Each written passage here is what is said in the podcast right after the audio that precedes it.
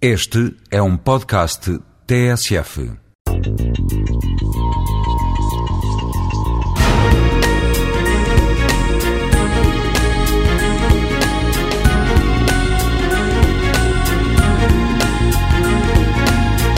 Acho que primeiro que tudo temos que nos permitir viver momentos de ócio.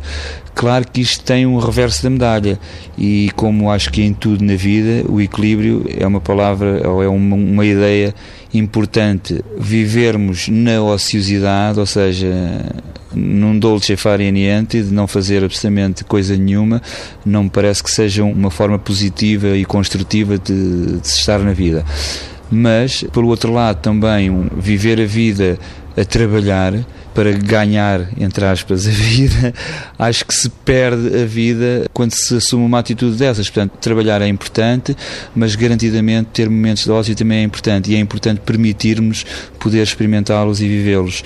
E acho que isso passa por um trabalho interior de avaliar quais são as nossas crenças em relação ao conceito do ócio e vermos até que ponto é que hum, nos permitimos ou não experimentá-lo quando penso em ter momentos de ócio e, e porque também a minha atividade profissional uh, me leva a, a, trabalhar durante os fins de semana, acabo por ter que procurar os meus momentos de ócio uh, nos dias de semana.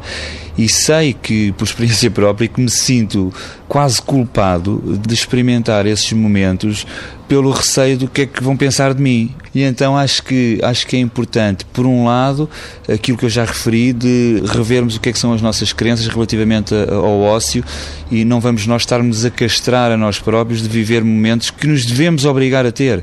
E por outro lado, também, até que ponto é que não receamos o que é que possam pensar de nós se nos permitirmos viver esses momentos. Portanto, acho que nos devemos libertar de algumas crenças limitadoras.